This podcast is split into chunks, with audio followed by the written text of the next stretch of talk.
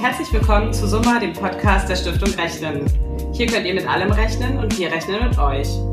Mathematik ist überall und Rechnen ist neben Lesen und Schreiben eine der wichtigsten Fähigkeiten, die wir erlernen. Mit Summa, dem Podcast, wollen wir zeigen, wie Mathematik unser Leben bestimmt und was Rechnen Spaß machen kann.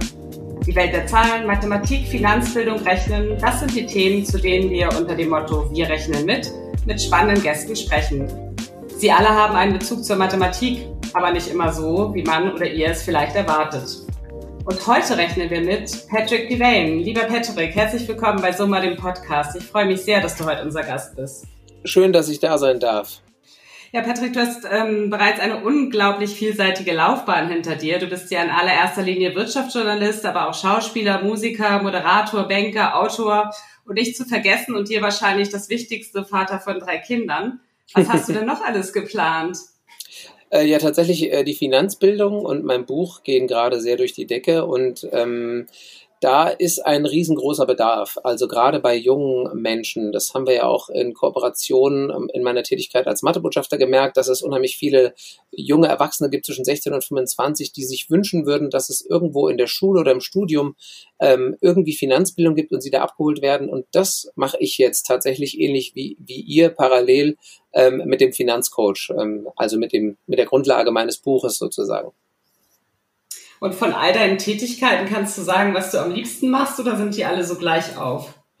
Äh, das wechselt bei mir. Ich bin tatsächlich, was meine Arbeit betrifft, im Gegensatz zum Privaten, weil du von meinen Kindern sprachst, ein bisschen ein launischer Mensch. Das bedeutet, ähm, gerade mache ich das total gerne mit der Finanzbildung, aber es gab auch mal eine Phase oder es gibt immer wieder mal Projekte, wo ich dann ähm, am Set beispielsweise von Bad Banks gewesen bin, wo ich dann auch wirklich super gerne ähm, als Coach für die Komparsen tätig war, beziehungsweise auch als Schauspieler in dem Projekt. Und ich merke, dass diese Abwechslung, das ist, was mir so eine große Freude und Unabhängigkeit macht. Und ich mache alles super gerne, aber tatsächlich äh, gibt es immer einen Fokus für das ein oder andere Projekt, aber ich kann gar nicht sagen, das eine macht mehr Spaß als das andere. Das eine ist immer nur ein bisschen aktueller als das andere, kann man sagen. Mhm. Also der Umgang mit Geld scheint bei dir auch schon lange eine wichtige Rolle so in deinem Leben zu spielen. Du bist seit gut 20 Jahren als Händler und Journalist an der Börse. Woher kommt denn dein Interesse an diesen Finanzthemen, an der Finanzwelt? Tatsächlich kam das daher, dass ich als junger Mensch, als äh, Jugendlicher wenig Geld hatte. Ähm, mit meiner eigenen Biografie hat das zu tun und ich habe mir als ja, 13-Jähriger, wo es wirklich äh, prekär teilweise war bei mir zu Hause, gesagt, ich möchte nie wieder arm sein und habe mich dann tatsächlich orientiert in äh, beruflich in eine Richtung, wo ich wusste, okay, da kann ich zumindest erstmal viel Geld verdienen, weil ich dachte, das wäre irgendwie, würde mich glücklich machen oder zufriedenstellen.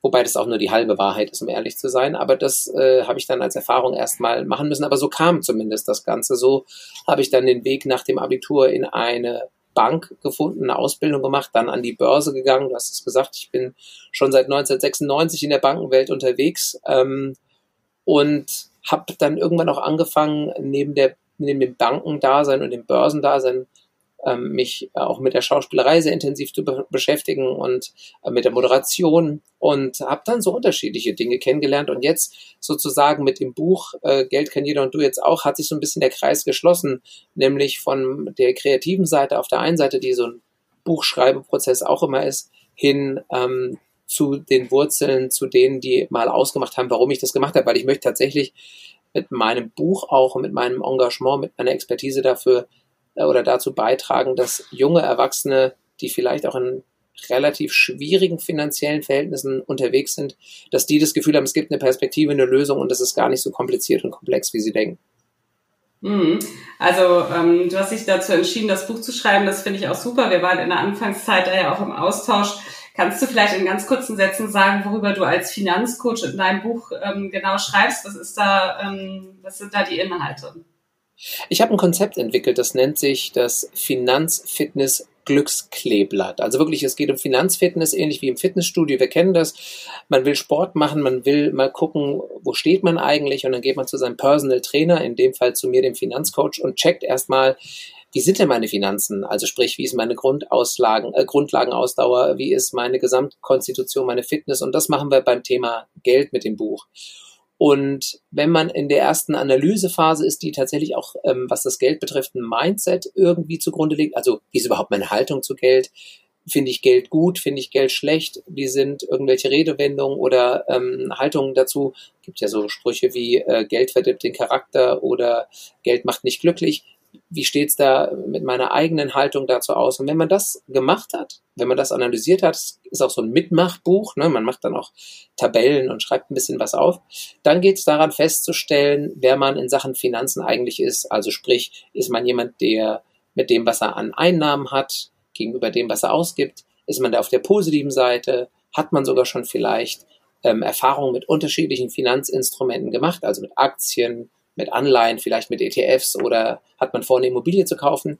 Und dann begleitet das Buch der Finanzcoach sozusagen einen bei diesen unterschiedlichen Kapiteln, erklärt erstmal, was ist das eigentlich? Wie funktioniert das? Was gibt es zu beachten? Dann gibt es eine Gegenüberstellung von Vor- und Nachteilen, Dingen, die es zu beobachten gibt. Und dann bringe ich noch meine ganz eigene Perspektive, meine eigene Erfahrung, meine Brille mit rein und gebe so ein bisschen Rat. Also es ist wirklich ein Finanzbildungsratgeber, weil am Ende geht es darum, dass wir mit dem Buch die Kompetenz bei den Leserinnen und Lesern aufbauen, dass sie tatsächlich hinterher eigene Entscheidungen treffen können mit ihrem Geld und sich damit finanzielle Freiheit aneignen und das lässt einen ruhig und gut schlafen. Hm, also ich fand es auch super ähm, einprägsam mit den vier Typen. Da kann man sich gut identifizieren und so auch so ein bisschen seinen Weg gehen. Das fand ich ganz spannend in dem Buch. Was sind denn die drei Grundregeln, die man als Neuling an der Börse aus deiner Sicht beachten sollte? Tatsächlich muss man, ähm, wenn man den Einstieg an die Börse wagt, wissen, dass man das Geld nicht nur in eine Aktie steckt. Wir hatten jetzt gerade diesen Skandal um Wirecard. Ich meine, die Wahrscheinlichkeit, dass es gerade eintrifft bei Wirecard, ist natürlich relativ gering bei über 25.000 Unternehmen, in die man weltweit sein Geld in Aktien stecken kann. Deswegen sage ich aber trotzdem, um das komplett auszuschließen, einfach in Indizes investieren. Also nicht nur in eine Aktie, sondern beispielsweise beim DAX in 30 oder äh, beim S&P 500, das ist ein amerikanischer Index in 500 Unternehmen oder es gibt Angebote, wenn man einen ETF kauft, also einen Exchange Traded Fund, ein passives Finanzprodukt, was börsengehandelt ist und geringe Kosten mit sich bringt, dass man in bis zu 1600 Aktien gleichzeitig investiert und das mit monatlich gerade mal Beträgen von um die 25 Euro. Nach oben sind natürlich da keine Grenzen, aber man kann schon mit unter einem Euro am Tag anfangen und das macht das Ganze so attraktiv. Und das Spannende ist, wenn man das früh anfängt, sprich nach der Schule, während der Ausbildung und dann tatsächlich jeden Monat, ich sage jetzt mal 30 Euro zurücklegt. Das macht man dann, bis man in Rente geht, sage ich mal. Es wird wahrscheinlich so um die 70 sein. Da macht man dann aus 18.000 Euro auch ganz schnell mal 45.000. Und das ist erstaunlich und das wissen die Leute gar nicht. Die denken, mit so relativ wenig Geld würden sie gar nicht weit kommen. Hm. Die letzten Wochen haben es ja auch gezeigt, also die Börsen waren sehr volatil. Wo siehst du denn gerade jetzt so Trends? Aber wir haben einen ganz großen Trend gesehen zu Unternehmen, die von Corona, so schlimm das ist, gesundheitlich und gesellschaftlich, die aber profitieren. Das waren vor allen Dingen Unternehmen aus dem Segment der Essenslieferanten, aber auch der E-Commerce-Händler, also Amazon beispielsweise, aber auch Apple und Facebook, die tatsächlich von dieser Corona-Krise ähm, langfristig profitieren können. Und auch so ein Angebot, wie ihr das habt bei Fuse und der Stiftung Rechnen, ist tatsächlich eines, ähm, was mittelfristig gute Impulse gibt hin zu digitalerem Lernen. Also ich glaube nicht, dass man in Schule oder Universität ganz dazu übergehen wird, alles nur noch online zu machen. Dazu braucht man dann auch immer einen Kontakt zu realen Menschen und nicht nur irgendwie zu Menschen über Bildschirme. Aber es wird immer wichtiger. Und äh, Unternehmen, die diese Technologie, diese Infrastruktur zur Verfügung stehen, die sind natürlich gefragt. Das zum einen. Auf der anderen Seite natürlich auch so nachhaltige Themen, sprich Wasserstoff ist ein ganz wichtiges Thema, Brennstoffzellentechnologie. Das sind alles Unternehmen, von denen ich pauschal erstmal denke, dass sie ähm, im Grunde die Zukunft für uns bereithalten, sowohl ethisch als auch moralisch wertvoll, als auch wirtschaftlich äh, sinnvoll kann das Ganze sein, vorausgesetzt, das Management macht auch einen guten Job. Hm, absolut. Also es sind ja auch ganz viel äh, attraktive Werte da drin. Und was meinst du trotzdem, wieso scheuen sich so viele Deutsche noch immer vor dem Investieren und legen ihr Geld lieber auf ihr Konto und lassen es da liegen?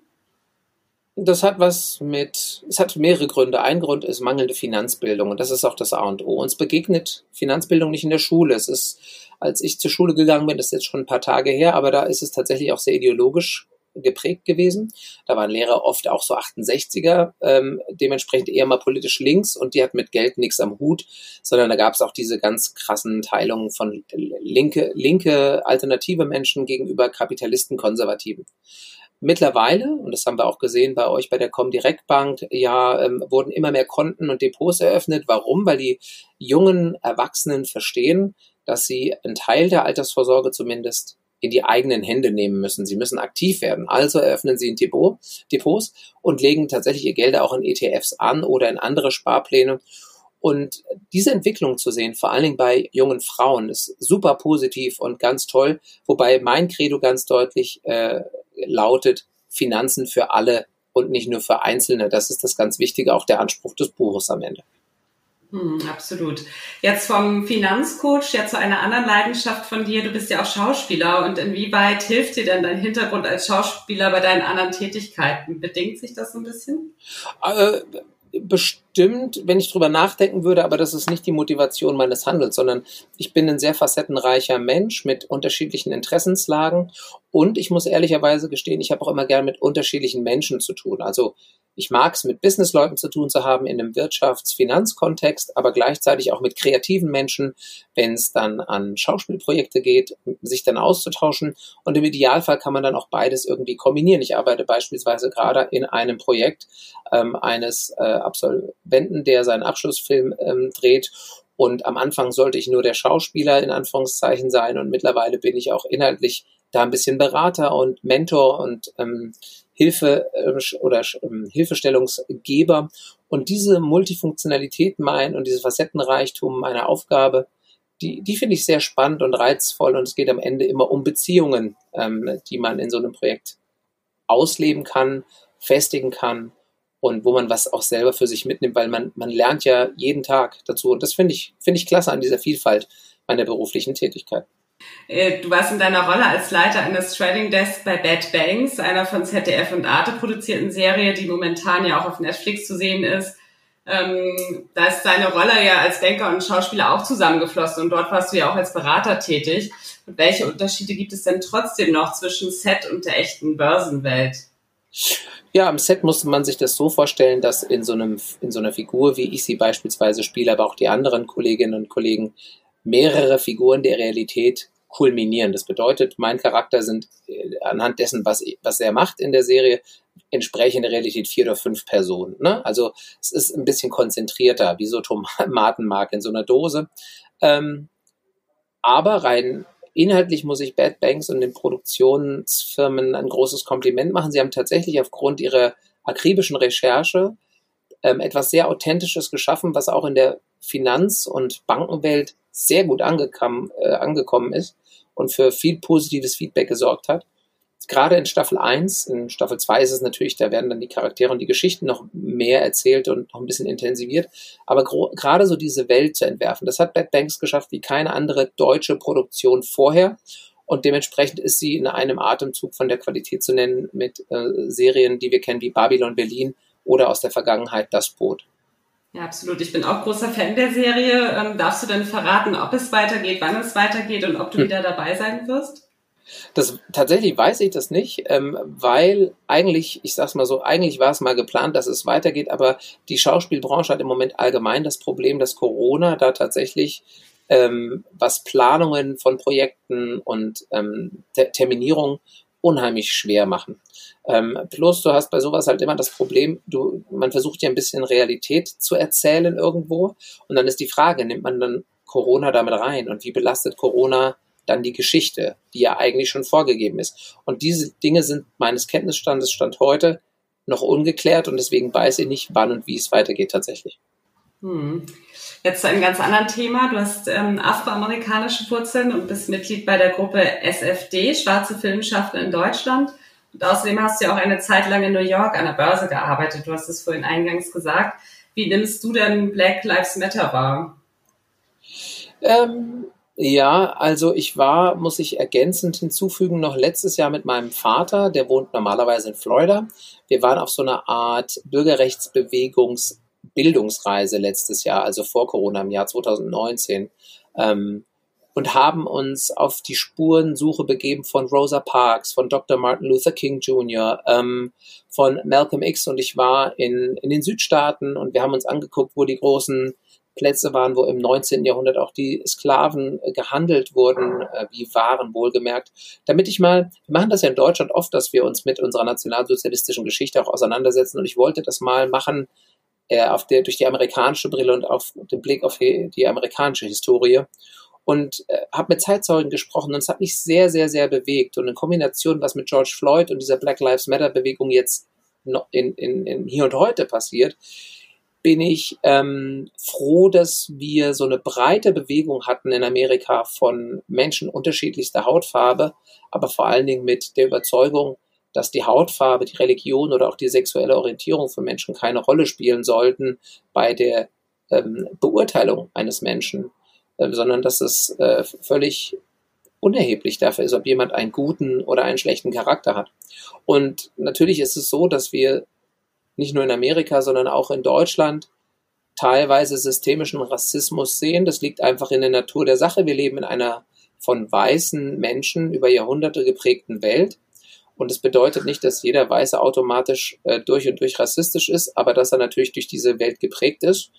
Und ähm, durch eine gewisse Sensibilisierung versuchen sollte, sich selber zu fragen, wo habe ich Vorurteile? Habe ich Vorurteile? Wenn ja, welche? Woher kommen die vielleicht? Um die ein bisschen abzubauen. Und ähm, wir reden gerade über Black Lives Matters, aber wir haben gestern auch gesprochen über MeToo und ähm, über Umwelt und Nachhaltigkeit mit Greta Thunberg. Und was ich grundlegend positiv an der an der heutigen Zeit finde, ist, dass wir uns auf den Weg gemacht haben, über all diese wichtigen, ähm, bedeutsamen Themen zu sprechen und das nicht mehr unter den Teppich kehren wollen oder das nicht mehr verbergen, sondern dass wir einfach ähm, die jeweiligen Gruppen definieren, wie wollen sie wahrgenommen werden, was geht, was geht nicht. Und natürlich ist dann auch nicht immer alles gleich richtig und gut. Also ich habe zum Beispiel neulich im Radio eine Diskussion gehört, wo eine schwarze Mutter sagte, ja, es geht eigentlich nicht, wenn junge weiße Menschen nach Afrika gehen und ein freiwilliges soziales Jahr da machen. Ähm, ihr Argument war, die würden sich dann ihr, ihr so eine Art Helfersyndrom erfüllen und würden sich äh, auf Kosten der schwarzen Kinder äh, emotional äh, und moralisch bereichern. Das fand ich ein bisschen weit hergeholt, weil ich mich dann gefragt habe, wenn junge Menschen grundlegend kein soziales Jahr mehr machen, dann pflegen sie auch keine Menschen in Altenheimen, dürfen dann Junge keine Alten pflegen oder dürfen Frauen dann nicht mehr, also und da können wir dann unendliche Fässer aufmachen. Deswegen ist es auch nicht immer alles, was aus der Black Community kommt, an Ansätzen das, was ich persönlich vertrete. Ich finde, wir brauchen einen viel normaleren, unaufgeregteren Umgang miteinander und ich verstehe schon auch, wenn man durch die Brille entweder von einer Frau im Rahmen der MeToo-Bewegung oder aus, aus der Brille oder durch die Brille eines ähm, POC bei der aktuellen Black Lives Matter-Bewegung natürlich auch erstmal ein bisschen empfindlicher ist. Aber wir müssen irgendwann diese Empfindlichkeiten, glaube ich, überwinden und ähm, ein, eine neue Normalität schaffen, um mal bei diesem Begriff zu bleiben, der ja vor allen Dingen durch Corona jetzt so ein bisschen geprägt ist, der aber davon geprägt ist, dass wir, dass es eigentlich gar keine Rolle spielt, was für Hautfarben wir haben oder so. Ja, vielen Dank, dass du uns da an deinen Gedanken hast teilhaben lassen. Es ist ähm, ja auch wirklich sehr bewegend, also wie du sagst, ne? selbst für mich, wenn man es so im Fernsehen sieht oder auch nur aus dem Fernsehen kennt, aber trotzdem hat es einen ja berührt oder berührt es einen und es ist genauso, wie du sagst, also da im Gespräch zu bleiben und vielleicht auch mal mit Menschen zu sprechen, die anders sind. Also das ist ja vielleicht auch mal, was heißt anders, also normal anders. Du weißt, was ich jetzt meine. genau. Ähm, ist ja schon mal der erste Schritt äh, mal auf die, auf die anderen Menschen zuzugehen, ähm, die vermeintlich anders sind. So rum, ne? Genau, und das, was du sagst, dass man sich auch so schwer tut, wie reden wir eigentlich miteinander? Wie muss Sprache sich ändern? Ich erinnere mich da an so eine Diskussion, wo ähm, das ist so knappe zwei Jahre her, wo eine Frau an eine Bank äh, geschrieben hat, sie möchte gern in den Briefköpfen äh, irgendwie als Frau auch angeschrieben werden und nicht immer als in der männlichen Fassung.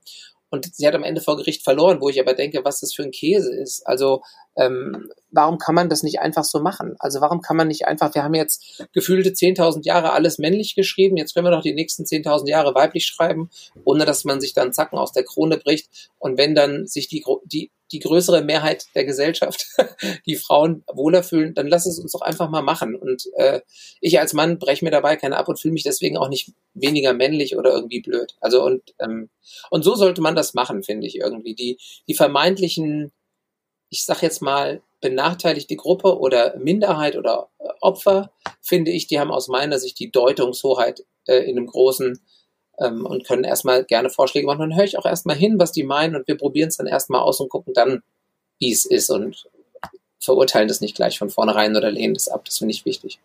Das finde ich auch wichtig, genau. Ja, eine deiner Tätigkeiten haben wir jetzt noch nicht angesprochen, beziehungsweise du hast es ganz am Anfang äh, kurz gesagt, du bist nämlich auch Mathebotschafter der Stiftung Rechnen. Und da nochmal meine Frage, warum engagierst du dich denn für Mathematik und Finanzbildung, gerade auch bei Kindern und Jugendlichen? Ja, das ist ganz, das ist total toll, dass du das fragst. Also ich muss ganz ehrlich sagen, der Grund ist, ich kann es nicht mehr hören, wenn Leute sagen, dass die so kokettieren mit, ich war schlecht in Mathe. Der Satz, und es ist so weit verbreitet in unserer kompletten Gesellschaft, egal in welchem Kontext du dich mit Leuten unterhältst, du bist auf einer Konferenz oder du bist am Börsenparkett oder du bist an einem Set und dann sagen die Leute, wie du hast ein Buch zu Finanzen geschrieben, oh, ich war so schlecht in Mathe. Das ist so, das ist quasi der zweite Satz vor, vor dem eigenen Namen und das muss aufhören. Also diese Angst im Umgang mit Mathematik und Zahlen, dieses sich rechtfertigen oder entschuldigen oder, weil meine Frau ist Mathematiklehrerin an einem Gymnasium und ich stelle immer wieder fest, und das hat vor allen Dingen auch was mit meiner Frau zu tun und mit ihrer Art, wie sie Mathematikunterricht lehrt und betreibt, dass es gar nicht um Mathe geht, die eigentlich so problematisch ist, sondern eigentlich darum, dass Mathe, was die Benotung betrifft, so ein Fach ist, da kann man wenig mit viel drumherum reden erreichen. Das bedeutet, man kriegt eine sehr ehrliche Zahl. Also diese Mathe-Note ist eine sehr ehrliche Zahl, was die mathe Richtig oder falsch, ja genau. Also, äh, äh, genau, relativ äh, reduziert, mal unabhängig von schriftlicher und mündlicher Note und Beteiligung und so. Und das macht es aber so, da hat man wenig Ausreden. Also muss man sagen, ist Mathe an sich schon die Ausrede. Und die meisten Menschen verstehen gar nicht, dass im Grunde die Beziehung zu ihrer Mathelehrerin oder zu ihrem Mathelehrer Grund dafür ist, wie sie mit Mathe anfangen umzugehen. Und da, glaube ich, ist in den letzten, also in den letzten 20 Jahren unheimlich viel passiert, aber in den 20 Jahren davor unheimlich viel falsch gemacht worden. Ähm, und dementsprechend setze ich mich als Mathebotschafter mit dafür ein, weil ich war zu Schulzeiten auch nicht die absolute Leuchte, sondern ich war ein durchschnittlicher Mathe-Schüler, aber ich habe tatsächlich dann durch meine berufliche Tätigkeit an der Börse einen Sinn für die Zahlen gefunden und schon ist mir das alles überhaupt nicht mehr schwer gefallen.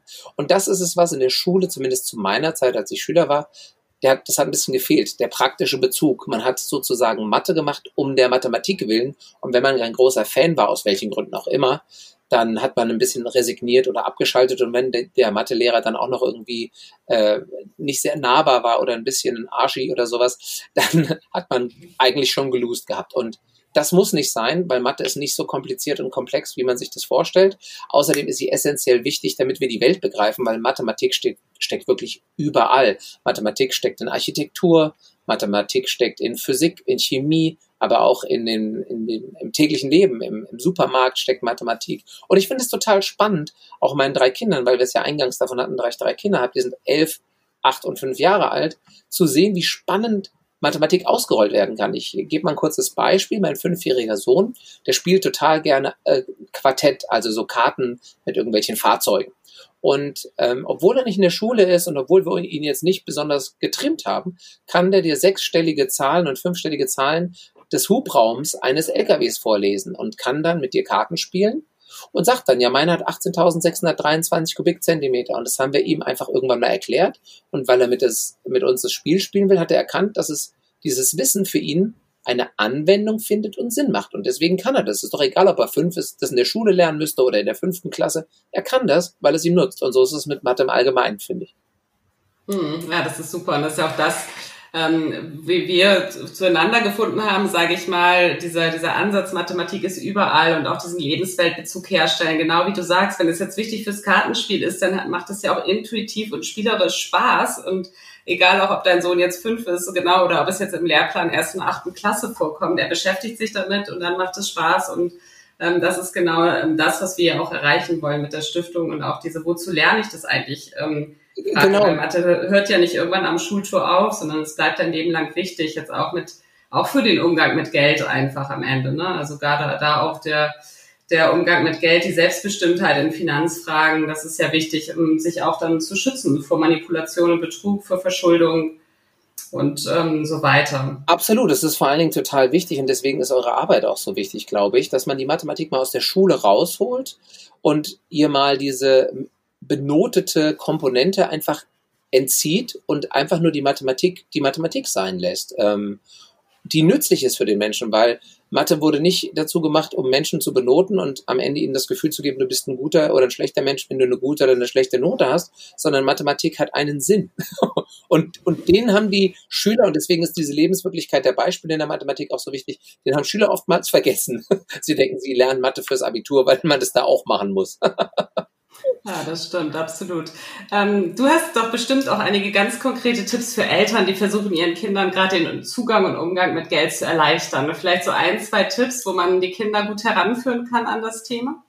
Ja, also was ganz praktisch ist, ich äh, nehme meine Kinder mit zum Einkaufen ähm, und gebe ihnen das Geld und ähm, lass sie vorher mal schätzen, was sie meinen, wie viel Geld wir von zu Hause mitnehmen müssen, um dann die Brötchen zu bezahlen morgens beim Bäcker.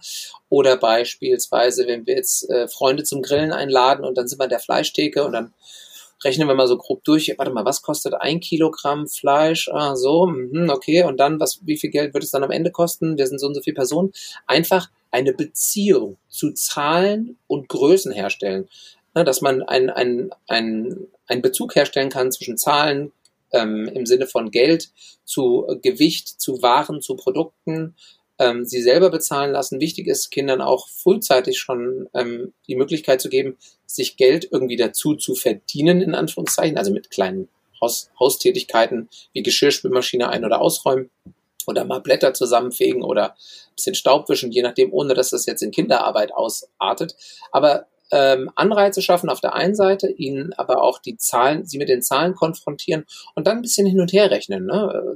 zwischen Cent und Euro und ähm, im Kopf immer mal kleines Einmal-Eins. Das sind total gute Beispiele. So auch zwischendrin beim Schaukeln habe ich mit meiner Tochter, äh, als sie das kleine Einmal-Eins machen musste, habe ich mit ihr das beim Schaukeln gemacht ne? und nicht mich immer nur an den Tisch gesetzt und irgendwie so rausgenommen aus dem Leben, sondern während des Lebens einfach das gemacht. Und ähm, bezogen aufs Geld ist es total wichtig, den Kindern einfach auch zu erklären, dass alles im Leben, was man besitzt oder hat oder machen möchte, irgendwie auch Geld kostet. Also Urlaub, äh, Lebenshaltungskosten, das Haus, die Wohnung, in der man wohnt, das Auto und die dann so ein bisschen teilhaben lassen und dann merken einfach, was, was welche Seite des Aspektes Geldes interessiert mein Kind und dann da einfach ein bisschen tiefere Informationen einfach geben. Hm, also auch hier wieder der normale Umgang einfach, ne? Also Total. Die Kinder so normal wie möglich daran zu führen und das auch eben so einzubeziehen, das finde ich ganz wichtig. Ja, und ganz egal, ob man viel Geld hat oder wenig Geld. Also mhm. ich weiß noch genau, als ich Kind war, wurde sich dann auch geschämt, weil man nicht viel Geld hatte. Aber um den Umgang mit Geld vernünftig zu lernen, geht es doch gar nicht darum, ob man viel oder wenig hat oder was man als viel oder wenig empfindet, ähm, sondern es geht doch darum, das einfach sehr nüchtern runterzubrechen. Ein Liter mhm. Milch kostet 1,19 Euro, ein Pfund Butter, was weiß ich, 1,99 oder so. Und dass Kinder da einen Bezug herstellen können, damit sie halt eben auch nicht in diese Konsumentenhaltung kommen und einfach sagen, ich will das haben, sondern dass sie beurteilen können, kann ich mir das leisten? oder ist, oder auch, oder sind auch die Turnschuhe, die ich haben möchte, ist das ein fairer Preis oder sind die vielleicht ein bisschen zu teuer mit 112 Euro oder sowas, ja? Hm, also meine Bonusmama sagt auch immer, leb dein Leben, was zu deinem Portemonnaie passt. Ja, also das, das bringt ja auch nichts, wenn man sich dann verschuldet oder irgendwelche großen Anschaffungen macht, die man dann in 37.000 Raten wieder ja. abzahlen mhm. muss und so weiter. Also da auch den, den Zugang einfach auch ähm, zu schaffen. Ne? Das stimmt. Ja, ähm, als großer Tennisfan kannst du uns bestimmt auch verraten, wo die Mathematik im Tennis steckt, oder?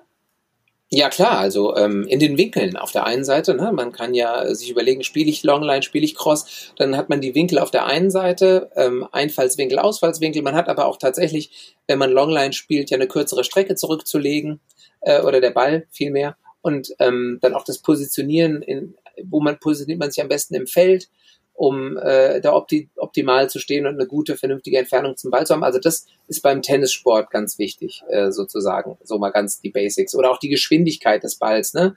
Geschwindigkeit bisschen mehr Physik als Mathe, aber da steckt natürlich auch ganz viel äh, Mathematik da, dahinter, sozusagen. Hm.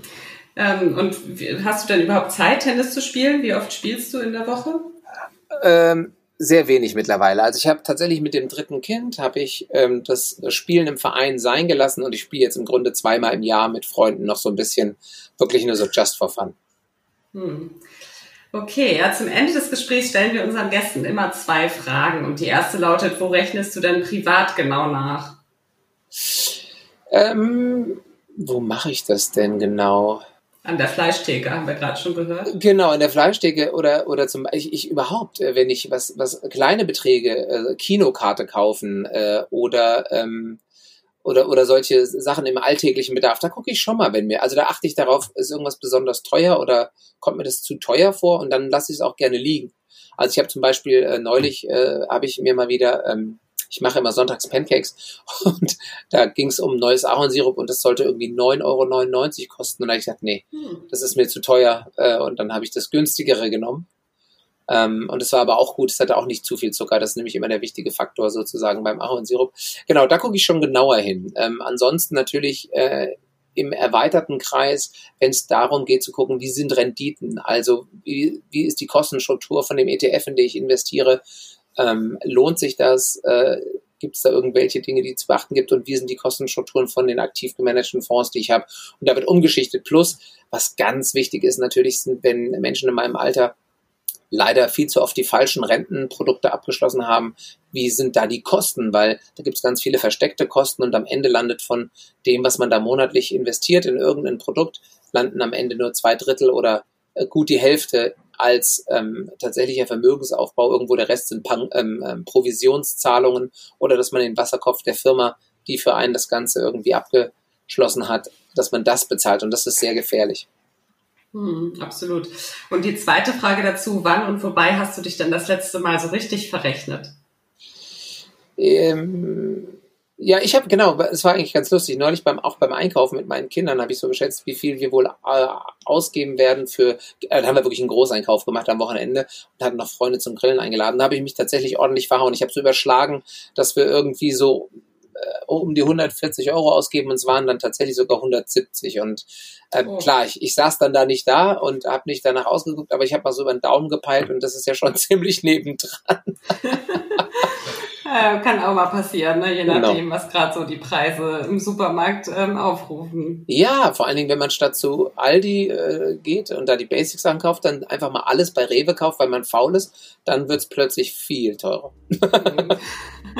das stimmt. Ja, zum Schluss bitten wir unsere Gäste immer einen Satz zu vervollständigen und dein Satz lautet, ohne Mathematik wäre die Börse Punkt, Punkt, Punkt. Schlicht und ergreifend nicht möglich und viel zu langweilig. Ja, lieber Patrick, ganz, ganz herzlichen Dank für dieses Gespräch. Mir hat es viel Spaß gemacht. Claudia, ich danke dir vielmals. Danke für die Einladung. Ja, und wenn euch unser Podcast Summa gefallen hat, freuen wir uns, wenn ihr Summa abonniert und eine positive Bewertung abgebt. Hört wieder rein. Wir rechnen mit euch.